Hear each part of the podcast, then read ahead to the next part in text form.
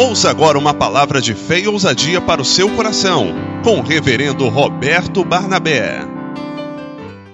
Glória a Deus. Amém, povo de Deus. Deus é bom em todo tempo e a sua benignidade dura para sempre. Se você crer, o milagre já está acontecendo aqui agora na sua vida. O Senhor faz maravilhas. O fato de você estar aqui, ainda que você esteja cheio de conflito, vou te falar uma coisa: Deus está escrevendo uma nova história na sua vida. Você pode aplaudir o Senhor, Ele está escrevendo. Glória a Deus. Meus irmãos amados, que privilégio que temos essa noite de estarmos aqui ouvindo a palavra do Deus eterno. Isso não tem preço, porque você está ouvindo a palavra da vida eterna. Deus, ele preparou um banquete para você essa noite. Amém? É um banquete mesmo, um banquete farto. Você vai para um banquete, não tem como você sair de lá com necessidade, né? Com fome. Quem vai para o banquete sai de lá o quê? Satisfeito. E é isso que Deus preparou para você essa noite. Para você sair daqui satisfeito com o seu espírito, com a sua alma, com o seu corpo, totalmente consagrados ao Senhor para o louvor, para a honra e para a glória. Deus te dando saúde, Deus curando, Deus tratando, Deus visitando, Deus operando, Deus manifestando, e a sua glória vai crescendo e nós vamos diminuindo, a sua glória vai dominando e nós somos dominados, porque o Senhor é quem abençoa a igreja. É o Senhor que abençoa. Se o Senhor não abençoar, não adianta nós estarmos aqui. Então é Ele que te abençoa. Dá um sorriso bonito aí para Jesus aí, ó. É, mostra as canjicas para Jesus aí, porque é o Senhor que te abençoa. Diga para o seu irmão aí, diga assim: é o Eterno que te abençoa. É, é Ele mesmo. E não tem mais ninguém. Não tem mais ninguém. Glória a Deus. Louvado seja o nome do Senhor. Bom, nós estamos num culto da família, onde Deus tem manifestado muitos milagres, sinais, maravilhas. Nesse culto da família, Deus tem nos dado alimento espiritual, Deus tem nos dado força para caminhar. É nesse culto da família que Deus tem nos dado a porção para levarmos para as nossas casas. Amém? É aqui, ó, que você pega e leva até o seu lar, para que esse alimento não venha se deteriorar. Não vai fazer igual o povo de Israel. Pega só o necessário. Amém? O povo de Israel tinha um maná todo dia. Deus falava: ó, pega só o necessário, porque não vai faltar. O outro dia, o maná vai estar à disposição de vocês. Às vezes, amados, presta atenção no que estou falando aqui que é uma palavra de sabedoria. Nós estamos trabalhando isso, né? Uma fé inteligente para uma família próspera e abençoada. Olha só, você se alimenta aqui? Você se alimenta aqui nessa casa? Então, tenha cuidado, porque a Bíblia fala para você pegar a porção exata necessária para a sua família. Se você fica pegando coisas demais e levando para sua casa coisas demais, sabe o que vai acontecer? Esse alimento vai apodrecer. Quando apodrece, chama moscas. E quando chama mosca, aparecem bichos. E quando aparecem bichos, sinal de que a sua casa está amaldiçoada. Vocês entenderam? Diga amém. Não entenderam. Vocês entenderam? Diga amém. Não adianta ficar comendo em todos os restaurantes, comendo comida aqui, ali, leva esse montão de comida para casa, chega lá, a comida apodrece. Eu quero ministrar uma palavra em Efésios capítulo 5, verso 13 ao 17, e nós vamos caminhando, pedindo a Deus o entendimento, pedindo a Deus a revelação.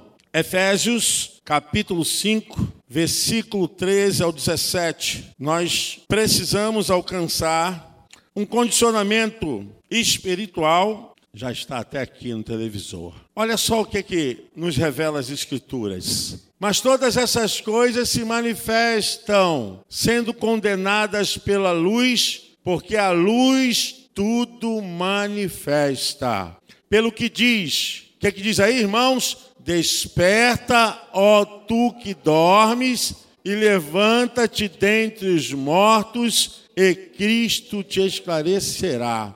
Portanto, vede prudentemente como andais, não como nécios, mas como sábios, remindo o tempo, porquanto os dias são maus. Verso 17: Pelo que não sejais insensatos, mas entendei qual seja a vontade do Senhor. Feche seus olhos. Deus bendito, pedimos a tua bênção sobre nós e essa palavra é rica e poderosa para esmiuçar a penha, para destruir arcos e lanças, Senhor, contra as nossas vidas. Pedimos nessa hora entendimento, esclarecimento das tuas santas escrituras em nome de Jesus. A igreja pode dizer amém? O apóstolo Paulo está nos despertando para um dos grandes envolvimentos humanos com perspectiva de distração morosidade e lentidão para fazer a vontade de Deus. Nós estamos contra a corrente que agora está trabalhando para levar milhares de almas para os cometimentos mais absurdos contra Deus todo o espírito de idolatria, de feitiçaria, todo o espírito de engano, todo o espírito de insensatez, essa corrente que está carregando milhares de almas, tem uma finalidade: fazer com que essas pessoas não entendam, não recebam e nem obedeçam a voz do eterno. Você está entendendo? Diga amém.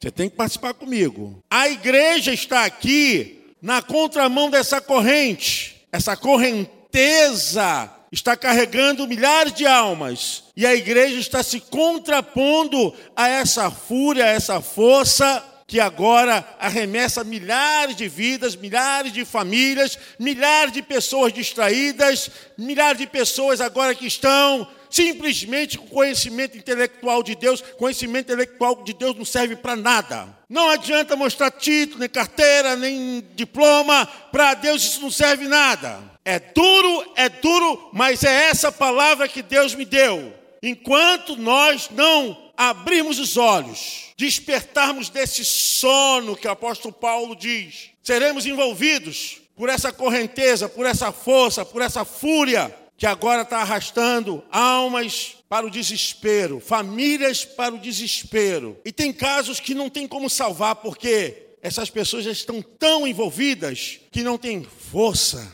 não tem ânimo, não tem nem como decidirem, porque suas vidas já estão sendo carregadas somente o sobrenatural de Deus, porque eu creio nisso, que Deus vai lá e tira a pessoa por sua misericórdia. Tira a família por sua misericórdia. Nós lemos esse texto em Efésios, igreja. Paulo está falando aos Efésios: os dias são maus. Viva uma vida como pessoa sábia. A Bíblia diz: desperta tu que dormes. Diga comigo: desperta tu que dormes. Mais uma vez, desperta tu que dormes. É isso aí. Levanta-te entre os mortos e Cristo te esclarecerá. Por que, que o apóstolo Paulo está falando isso para a igreja de Éfeso? Alguma coisa estava acontecendo na cidade de Éfeso. Alguma coisa estava acontecendo nas ruas Alguma coisa estava acontecendo nas famílias dos Efésios. Algo tremendo, irmãos. Vamos ver aqui alguns fatos da cidade de Éfeso. A cidade de Éfeso era a terceira cidade do Império Romano em importância no tempo de Paulo. Mas uma coisa ela se sobressaía entre as demais cidades do Império Romano, porque Éfeso tinha uma prática terrível, terrível, porque era uma cidade que se dedicava ao ocultismo, à feitiçaria, às obras do mal, às malignidades, aos assentamentos e os arrios para as coisas ruins. Essa cidade atraía as pessoas pelos seus encantamentos, suas magias, suas obras de superstições. Era uma cidade envolvida com um misticismo tão forte que atraía milhares de pessoas, principalmente o templo da deusa Diana que era um templo classificado com características de prostituição e profetisas que se vendiam para realizar os desejos do culto a Diana. A cidade de Éfeso era uma cidade que propagava toda essa operação do mal. Uma cidade que hospedava magos, bruxos, charlatões de toda espécie em toda práticas da maldade espiritual. Que tipo de influência a igreja de Éfeso poderia receber numa cidade dessa? Que tipo de ataque a igreja de Éfeso poderia receber no meio de uma cidade dessa? que tipo de influência as famílias evangélicas, as famílias da igreja primitiva do primeiro século poderiam receber, situados lá na cidade de Éfeso. Toda retaliação e toda obra maligna. Irmãos, a gente vai entender aqui porque Paulo, no capítulo 6, em Éfeso. Ele está falando da cidade de Éfeso. Ele cita no capítulo 6 aos Efésios o quê? Porque nós não temos que lutar contra a carne, mas contra as potestades do mal. Ele estava falando disso. Se a família estiver dormindo, se o chefe de família estiver dormindo, se a esposa estiver dormindo, se os filhos estiverem dormindo, espiritualmente, para um grande ataque do diabo, é isso que vai acontecer. Influência destruidora na família, destruidora. Você acha que as famílias estão sofrendo simplesmente porque tem que sofrer? Não, porque existe sim um ataque operando agora e as pessoas estão no sono da indolência, da morosidade, da fraqueza, do deixa para depois. Depois a gente se converte, depois a gente faz um voto com Deus, depois a gente paga dízimo, depois eu vou lá e peço oração ao pastor, a pastora Regina, depois eu vou lá e me acerto com Deus. É disso que o apóstolo Paulo está falando, igreja. Desperta você que dorme. Esse é o sono espiritual. É o sono da amorosidade, de fazer a vontade de Deus. Paulo está falando justamente isso. Que tipo de influência a igreja, as famílias, maridos, esposas, filhos poderiam receber vivendo numa cidade dessa? Vocês vão saber onde eu quero chegar. Lá tinha magia, ocultismo, idolatria, superstições, sacrifícios humanos, coisas inimagináveis para deuses, para deusas. Por isso, Paulo faz algo para doutrinar a igreja. Por isso, Paulo toma decisão para ensinar a igreja. A palavra de Paulo aqui não é para os não crentes, mas é para os crentes. Aqui não está pedindo para despertar não crente, não para despertar pastores, diáconos, pessoas desviadas, pessoas que estão longe, pessoas que estão perto,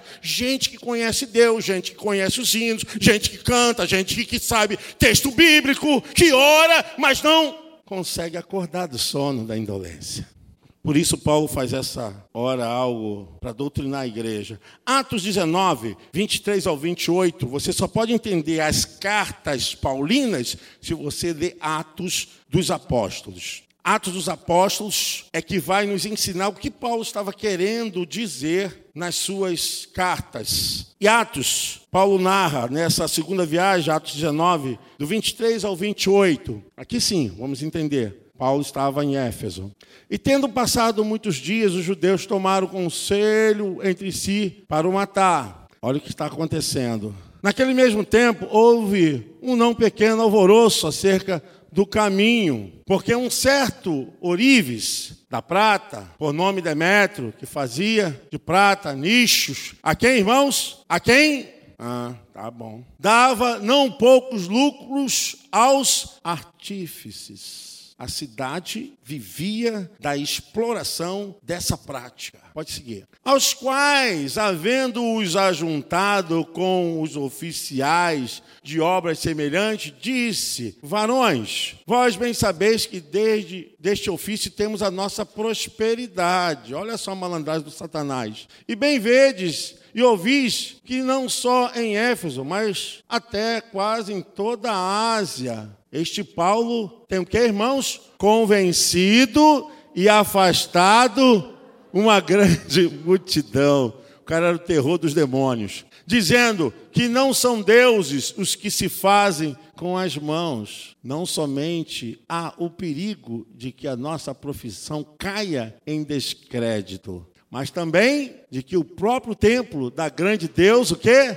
Diana, seja estimado em nada. Vindo a majestade daquela toda a Ásia e o mundo veneram a ser destruída. Olha só, ouvindo isto, encheram-se de que, irmãos? De ira e clamaram dizendo: Grande Luiz Éfeso. Isso acontece na Marquês Sapucaí, pelo carnaval. Encheu-se de confusão toda a cidade e unânimes correram ao teatro, arrebatando a Gaio e Aristarco, macedônios, companheiros de Paulo na viagem. A gente vê, o inimigo fica furioso quando tem pessoas para confrontar, para enfrentar, para declarar suas obras, para mostrar suas vísceras podres, seus intentos satânicos. Paulo ele era um homem colérico, não tinha essa conversa, não tinha meio termo, ou é ou não é. E principalmente, irmãos, Paulo era um pregador para salvar famílias. Famílias. Como nós poderemos salvar famílias se o nosso estado é de sonolência,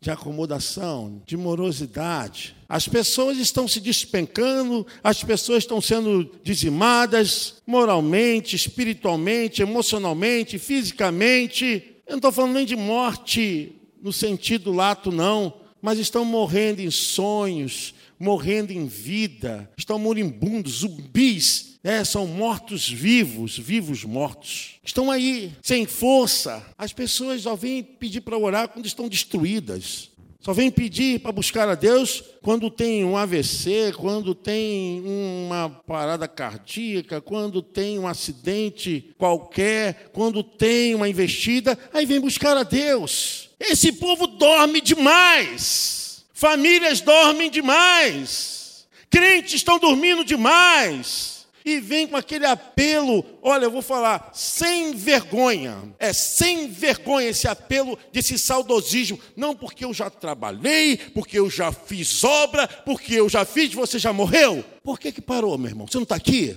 Por que, que parou a obra? Vem quando quer, faz quando quer, do jeito que quer. Aí depois de perguntar, ora por mim, porque o que, que, é isso? Por que está acontecendo isso? Você dorme demais, irmão. Você está entendendo que Paulo está falando aos irmãos na igreja? Olha, o negócio está realmente difícil.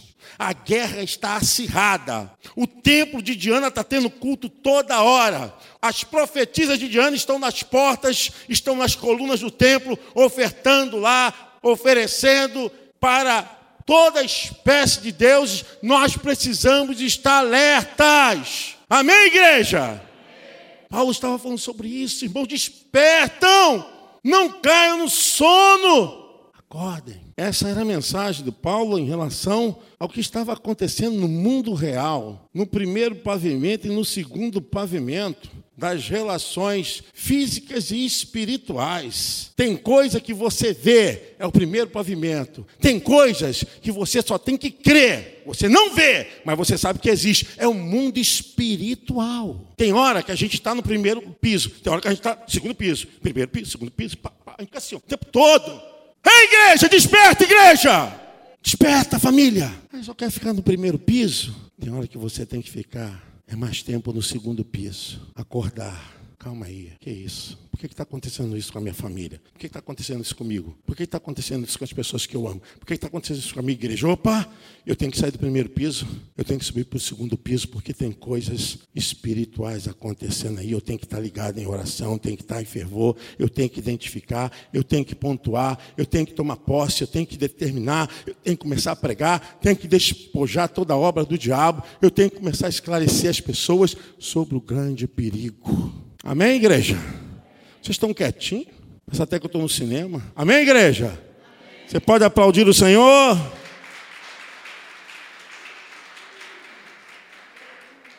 Atos 19, 18 e 19. Olha o que aqui diz Atos 19, 18 e 19. O apóstolo Paulo fala a respeito. Muitos dos que tinham crido vinham confessando e publicando seus feitos. Também muitos dos que seguiam, que irmãos, artes mágicas, trouxeram seus livros e os queimaram onde? E, feita a conta do seu preço, acharam o quê? As 50 mil peças. Você está entendendo?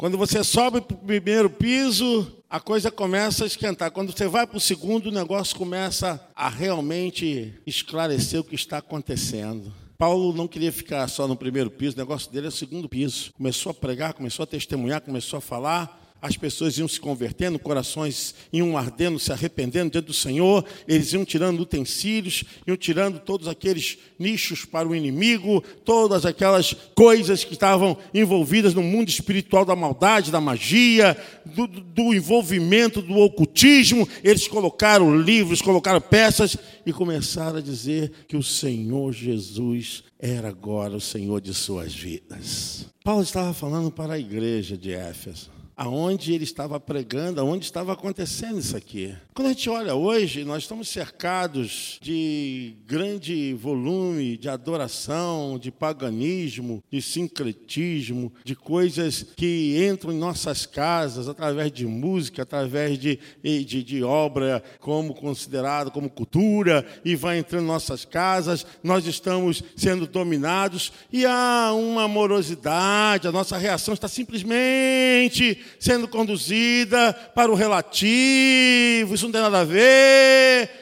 A gente está vivendo assim, a igreja está vivendo assim. Aí vem me dizer por que, que a família está sofrendo, por que, que as pessoas estão sofrendo, por que, que tem problema de vício, por que, que tem problema disso, problema daquilo, por que, que tem... as pessoas não oram, não têm força, não expulsa o demônio, não se converte ninguém, não prega para ninguém, não ora por ninguém. Nessa casa não tem culto, nessa casa só tem paganismo, tem coisa do diabo nessa casa, tem coisa que Deus não se agrada. E aí, irmãos, vão falar o quê? Vou falar o quê? Desperta, meu irmão. Desperta. Você sabe quando você está dormindo, você não tem poder nenhum sobre a sua vida? Quando você dorme, você está totalmente inconsciente. Você não tem nenhum poder sobre as suas reações psicofísicas. Imagine só, espiritualmente falando, você espiritualmente morto. Qual a tua reação diante das coisas que estão acontecendo? Você está dormindo, você não tem reação, você não tem força. Você é crente carrinho de mão que tem que ficar te levando o tempo todo, meu irmão. Toda hora tem que botar bomba em você, porque você parece até balão, tem que sempre inflar você, porque você fica. Chega. Paulo estava falando para a igreja: vocês estão vendo o que está acontecendo aí? Vocês estão vendo o que está acontecendo aí? Ô irmão, Pai Senhor, quanto tempo, hein? Bom te ver, hein? Você vem no culto certo. Que benção. Deus está falando com o seu coração, tá? Recebe aí. Paulo está dizendo para a igreja de Éfeso: vocês estão vendo o que está acontecendo? Vocês estão sabendo o que está acontecendo? Então, não é tempo de dormir espiritualmente. Acorda, meu irmão, e Cristo vai te esclarecer. Você vai ver você vai subir o segundo piso, você vai entender o que está acontecendo. Vocês estão entendendo o que está acontecendo com o Brasil, com o Rio de Janeiro? Vocês acham que é só o desejo do homem? É só uma vontade louca e obsessiva para se enriquecer? O que está acontecendo no país? Existe uma força maligna agindo nas almas, nas vidas, nas mentes, nas famílias, igreja. Se nós nos adormecermos, Nós não temos força para convidar ninguém para vir para a igreja, para vir para orar. Nós não vamos ter força para dizer, meu irmão, eu vou aí na tua casa, em nome de Jesus, sua vida vai mudar. Nós não temos força para dizer, olha, eu vou atravessar a Baía da Guanabara e vou te buscar, e o Espírito Santo vai te curar. Nós vamos ficar apáticos, nanicos, dormindo. Dormindo. Irmãos sonecas, sono espiritual. Sinceramente, irmãos, quando eu estava lendo isso aqui, eu falei, meu Deus, isso tem tudo a ver com o Brasil, com o Rio de Janeiro, com Nilópolis, com tudo quanto é canto, tudo quanto é lugar, porque o diabo não veio para não fazer outra coisa, ele veio para matar, roubar e destruir. Paulo estava dizendo, vocês estão vendo o que está acontecendo aí? Então, acorda tu que dormes. Acorda. Havia idolatria, deuses, deusas, toda espécie de magia. Era uma cidade realmente de coração de pedra, Éfeso. Paulo estava cuidando da igreja quando falava dessa forma. Sabe o que, eu vejo, irmãos? Quem está aqui não vai perder a visão, não, da salvação, não. Você vai continuar na visão da salvação, você vai continuar com o seu nome escrito no livro da vida.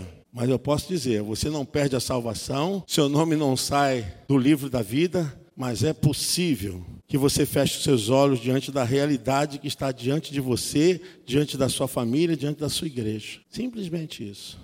Estamos cercados de insensatez, estamos cercados de idolatria, de magia, estamos cercados de toda ação do diabo com espírito de engano, falsos ensinos, com gentes mentirosas. Estamos cercados de gente que prega o paganismo, estamos cercados de todo engano, toda mentira. E você acha que isso não pode influenciar as nossas famílias? Eu penso que se a igreja não acordar, irmão Vitor Casimiro, o senhor que é dedicado ao estudo, se a igreja não acordar, a igreja vai ser engolida pelo paganismo.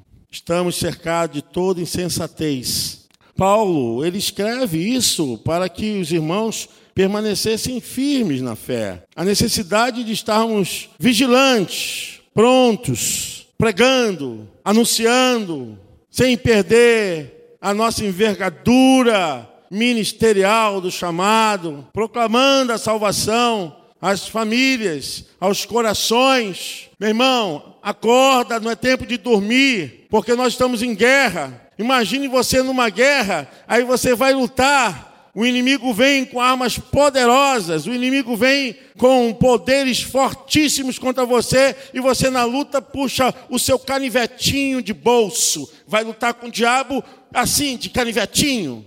A gente prega aqui todo domingo, toda terça, toda quinta, e todo dia, todo dia a mesma coisa, e o povo dorme, dorme, dorme, dorme, dorme. É ou não é, irmãos? É ou não é, igreja? Diz a verdade. É ou não é, igreja? Eu sou de um tempo, Regina e outros aqui, pastor, não ia na casa de ninguém para orar por ninguém, não, nem irmãs intercessoras, nem diácono, porque quê? Crente bom, ele falava com Deus, não tinha essa de mimimi, de choramingação, de que ninguém ia na minha casa, que ninguém. Crente mingau, mamadeira. E hoje a igreja está nessa situação. É o crente carrinho de mão, é o crente mamadeira. A gente vai ter que ficar a vida toda assim, igreja. A guerra está aí diante de nós. Satanás jogando pesado contra as famílias, contra os corações, contra as moças, rapazes. E a gente vai com um canivetinho desse tamanhozinho. Não dá nem para descascar uma laranja. Como é que a gente vai lutar desse jeito? Ou você pega, meu irmão, isso aqui e usa mesmo, ou você assim, você vai ser salvo, tá? Seu nome está escrito no livro da vida. Mas que você é sonolento, que você é totalmente morno espiritual, é. É verdade, irmãos. Ou a igreja desperta, ou a gente vai ficar. Igreja desperta. Deus quer salvar a sua família. Deus quer salvar a sua casa. Os dias que estamos vivendo são maus. A igreja não deve se manter de olhos fechados, sem perceber o que está acontecendo. Existem filtrações sistemáticas das trevas no seio da família, igreja. Satanás está usando todos os meios. E para terminar, eu quero mostrar para vocês o que o apóstolo Paulo estava preocupado como ministros da graça de Jesus Cristo, todos nós somos ministros, dispenseiros da graça do Senhor Jesus. Todos nós somos anunciantes da palavra de Deus, amém? Você pode aplaudir o Senhor. Eu e você, todos quantos foram batizados, confessaram seus pecados, são dispenseiros da graça. Como ministros da graça de Deus, não podemos fechar os olhos diante dos desafios contra a nossa família, contra a nossa casa.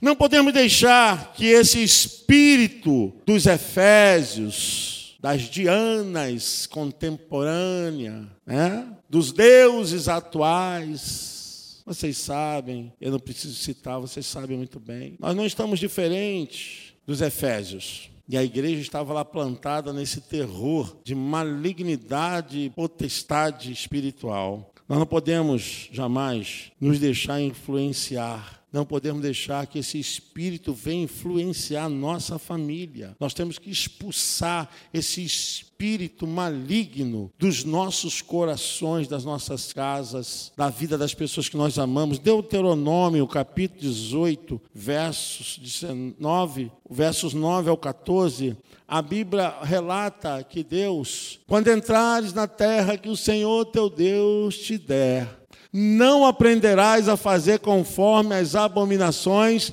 daquelas nações entre ti, se não achará quem faça passar pelo fogo seu filho ou sua filha, nem adivinhador, nem prognosticador. Ah, gente que gosta aí de, de ver, né? De leitura de mão, de horóscopo, de zodíaco, gente crente que quer ver o futuro. Nem agoreiro, nem feiticeiro, oh meu Deus. Nem encantador de encantamentos, nem quem consulte um espírito de adivinhante, ei Jesus Cristo, nem mágico, nem quem consulte os mortos. Pois todo aquele que faz tal coisa é abominação ao Senhor, e por estas abominações o Senhor teu Deus as lança fora de diante de ti. Perfeito serás como o Senhor teu Deus, glória a Jesus. Porque estas nações que hás de possuir ouvem os prognosticadores, os adivinhadores, porém a ti, o Senhor teu Deus, não permitiu tal coisa. O Senhor teu Deus te despertará um profeta no meio de ti e teus irmãos, como eu, a ele ouvireis, conforme tudo que pediste ao Senhor teu Deus em Horebe no dia da congregação, dizendo: Não ouvirei mais a voz do Senhor, meu Deus, nem mais verei este grande fogo para que não morra. Então o Senhor me disse: Bem falaram naquilo que disseram. Eis que lhe suscitarei um profeta do meio dos seus irmãos, como tu, e porei as minhas palavras na sua boca e ele lhes falará tudo que eu lhe ordenar. E será que qualquer que não ouvir as minhas palavras, que ele falar em meu nome,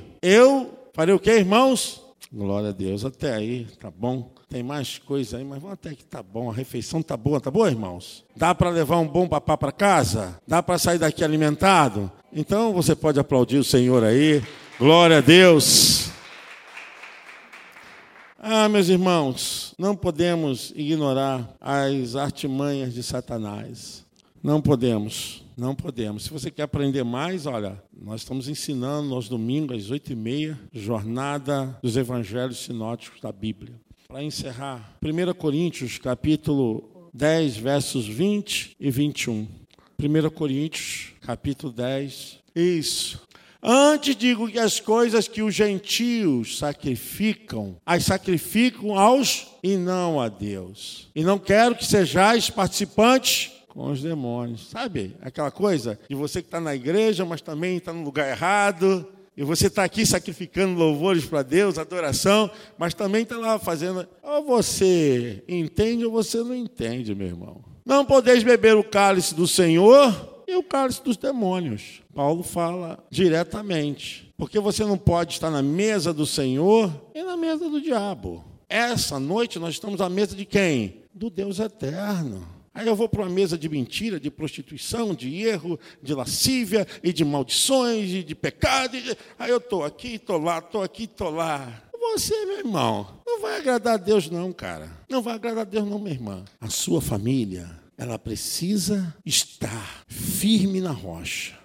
porque não é fácil, não tem sido fácil. O diabo quer carregar mesmo. Mas nós estamos aqui, esse culto aqui da família, uma fé inteligente, é uma fé que ensina, é uma fé que desperta, é uma fé que sacode, é uma fé que diz: olha, cuidado, olha, pega a palavra, usa a palavra, é uma fé que diz: olha, o Espírito Santo vai fazer essa obra, fique firme. É uma fé como essa. Essa é uma fé inteligente. Não pode você ter uma fé aqui e não obedecendo a palavra. Aí não tem como. Deus te abençoe, Deus abençoe sua família. Quer te dizer, desperta. É um tempo de despertamento. Desperta, igreja. Nós não somos fortes sem Deus. Nós não podemos construir sem o Deus eterno. Nós não podemos nada sem Ele. É por isso que Paulo no Aerópago ele falou: é aquele Deus ali que é o meu Deus, aquele Deus que eles colocaram lá, o Deus desconhecido. Paulo falou: é esse Deus. Por Ele, para Ele, por meio dele, que são feitas todas as coisas. É Ele que faz em nós. É Ele que vai abençoar sua causa, sua família. Mas, ó, desperta, vai para o segundo piso, começa a enxergar as coisas espirituais. Sai um pouquinho desse mundo natural, de trabalho, de problema, de Bolsonaro, de Lula preso, é de ti, de, ti, de irmão que ficam brigando para lá e para cá, discutindo política, e a vida espiritual só Sai um pouquinho desse piso. Esse piso também já está enjoado. Sobe para o segundo piso. Sobe para o segundo piso. Porque o que está acontecendo aqui no primeiro não está te afetando, porque você está no segundo. Amém?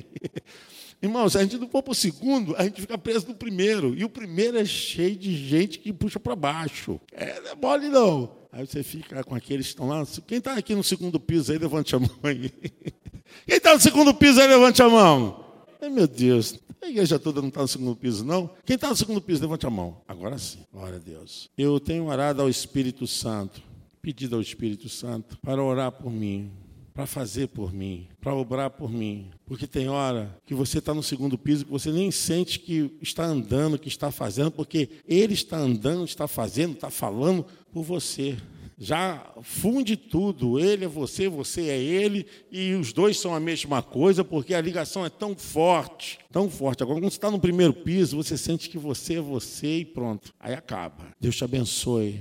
Abençoe a sua família. Eu quero orar por você. Você pode se colocar de pé em nome de Jesus? Quero orar por você. Quero pedir a Deus por sua vida, por sua família. Eu quero que você ore por um parente, eu quero que você ore pelos seus irmãos, talvez esposo, esposa, filho, talvez sobrinho, eu não sei. Eu quero orar pela irmã Deise, que está em casa já, irmãos, mas ainda continua, ainda dói. Vamos orar é, pelos nossos irmãos que estão doentes. Pastora Tânia está dói também. Está doente, recebeu uma seta que a bichinha caiu todinha, estava tão bem. Deu uma murchada, né? Murcha mesmo. Está pensando que é que não é mole, não. É, é, é quem está na obra, irmão, nesse altar aqui, ou se apruma, ou não é fácil, não. Temos que orar. Porque a seta vem de todo lado, né? É aquela seta que vem pelas costas, a gente não consegue se defender e pega mesmo. Vamos lá para a irmã Maria. É, tem alguns irmãos enfermos aqui na igreja. Vamos orar pelas famílias. Vamos orar. Vamos orar, irmãos. Vamos pedir a Deus a cobertura. Vamos pedir a Deus pelas nossas famílias. Senhor Deus e Pai, nós queremos levantar esse clamor nesse culto, Senhor, que nós entregamos às nossas famílias, entregamos, Senhor, às pessoas que amamos, entregamos, Senhor, aqueles necessitados, aflitos, Pai, os que estão ainda presos, os encarcerados. Oramos, Senhor, por aqueles que estão nos vícios. Oramos, meu Pai, pelo Brasil. Oramos, Senhor Deus, pela vida do prefeito Crivella, pela vida, Senhor Deus, do governador Wilson, do presidente Bolsonaro, pelo prefeito da nossa cidade, Farid. Oramos, Senhor Deus, pelas vereanças, pelos governos, pelas autoridades. Senhor, tenha misericórdia. A tua igreja se levanta, Senhor, contra essa correnteza, contra essa corrente que tenta arrastar, Senhor Deus, as pessoas para a perdição, mas nós nos levantamos para dizer que caiam por terra toda obra maligna, todo intento, toda potestade, todo espírito do mal, tudo aquilo que se levante, que se nomeie contra as famílias, contra a nossa nação, contra os poderes dessa terra. Nós oramos agora, Pai, revista a pastora Regina com a tua unção, com o teu espírito. Revista, Senhor Deus, essa igreja. Revista, Senhor Deus, todos os membros dessa igreja com teu poder, Senhor, em nome de Jesus caia por terra agora toda palavra, todo mal, Senhor. Nós abençoamos, Senhor, essa casa espiritual, abençoamos esse culto, Pai, e declaramos, Senhor Deus, que não há outro Deus como tu, que venha, Senhor Deus, fazer a tua obra. Nós, Senhor Deus, não acreditamos num Deus pagão, nós não acreditamos num Deus de pau, de pedra, de barro. Nós acreditamos no Deus vivo e poderoso que está operando nessa noite. Senhor, toma minha vida, da minha família. Eu ponho em tuas mãos a vida de todos os pastores. Toma em tuas mãos as famílias pastorais. Abençoa, Senhor Deus, e em nome de Jesus, Pai aqueles que são fiéis, dizimistas, ofertantes a essa casa espiritual e as demais casas espirituais. Senhor, eu oro agora para que haja abundância, prosperidade, para que haja, Senhor Deus, realmente colheita na vida dessa família, que haja colheita, Senhor Deus, de bênção, de riqueza, Senhor Deus, Pai, que abram-se portas, que caiam por terra agora todo impedimento, empecilho, barreiras, tranqueiras, caiam por terra em nome de Jesus. O Senhor vai entrando, Ele é o Rei da Glória, é o Senhor Todo-Poderoso. Ele vai entrando e cortando agora todo o laço, quebrando todo o arco e despedaçando toda obra maligna. Ele se levanta para te abençoar. Que a tua vida, que o teu trabalho, tudo seja abençoado pelo Deus eterno. Ó Senhor, nós consagramos nossos dízimos, nossas ofertas para o teu santo altar, meu Pai. Muito obrigado, Senhor. Abençoa, Senhor. Eu quero orar por aqueles que têm negócios, por aqueles que têm empresa, por aqueles que são empregados, por aqueles, Senhor Deus, que estão também desempregados. Eu quero orar, Senhor Deus, porque não é fácil não ter o pão, não ter o emprego, faltar, Senhor Deus, um dinheiro. Senhor, eu quero orar por todos os desempregados. Quero orar, Senhor Deus, por todas as pessoas que colocaram currículo, fizeram prova, concurso público, estão esperando um chamado, estão esperando uma porta de emprego. Senhor, em nome de Jesus Cristo, eu abençoo esse irmão, essa irmã, teu coração está nas mãos do rei teu coração está na mão do rei. Não fique assim, não, porque Deus vai fazer essa obra, vai renovar a sua força, vai renovar agora os seus pés, os seus arteiros, os seus joelhos. Você vai ficar firme, porque o Deus Todo-Poderoso é que te levanta, Ele que faz essa obra.